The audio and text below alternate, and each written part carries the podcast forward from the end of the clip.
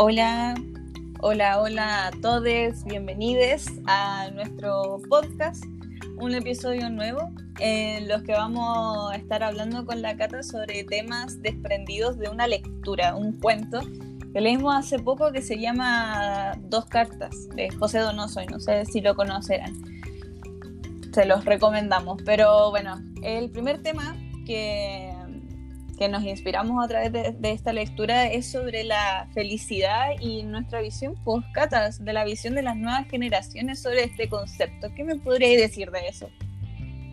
Mm, yo pienso que esto es, es, muy distinto a como lo era hace años, hace quizás unos 50 años atrás, porque la felicidad ahora no es como se conocía antes, porque antes uno siempre tenía que, para ser feliz, tienes que tener familia, tienes que casarte, tienes que tener tu trabajo y así vas a encontrar la felicidad.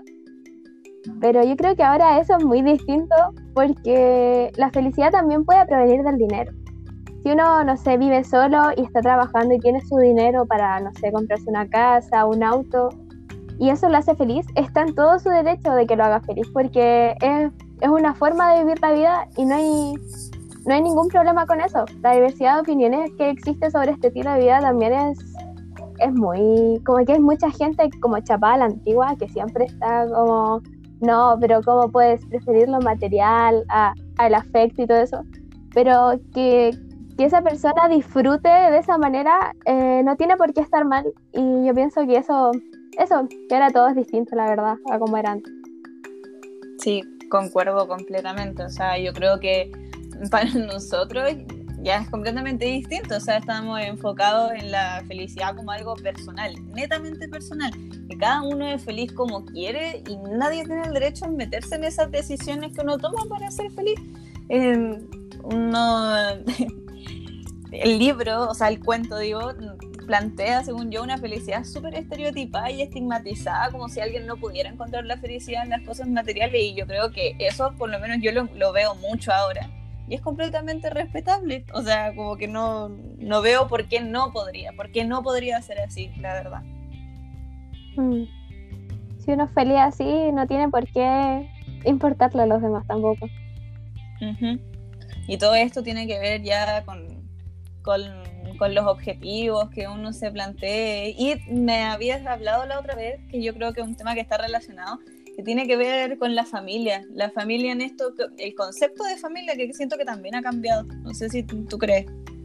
Sí, pues la, la, nueva forma de vida en familia también es súper distinta porque ahora uno puede considerar, lo que uno considera familia em, es su familia y está bien. Por ejemplo, si una persona quiere tener una familia con sus gatitos, con sus ocho gatitos, eh, y son su familia, está en todo su derecho.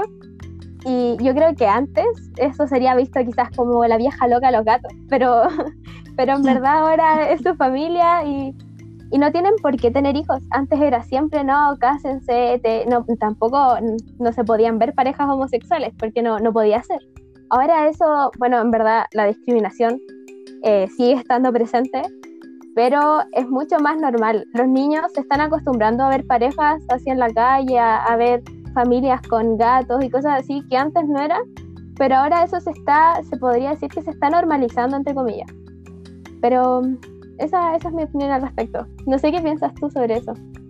Sí, sí, yo creo que los estereotipos indudablemente existen todavía, pero también se avanza cada vez más en materia de diversidad. El concepto de familia considero que ahora es súper moldeable, o sea, también tiene que ver con un aspecto personal y una familia ya no se conforma necesariamente por una estructura que tiene que ver con un papá, una mamá, un hijo y una hija, sino que ya hay mucha diversidad en este tema, o sea, no y también considerar que las familias no necesariamente se hacen por un lazo de padre e hijos o hermanos o nietos y eso, sino que eh, muchas personas consideran que su familia son sus amigos, eh, su familia está en sus mascotas en sus compañeros de trabajo, etcétera. Entonces creo que cada vez eh, existen diferentes familias, porque el concepto ha cambiado también a través de los años, pienso yo.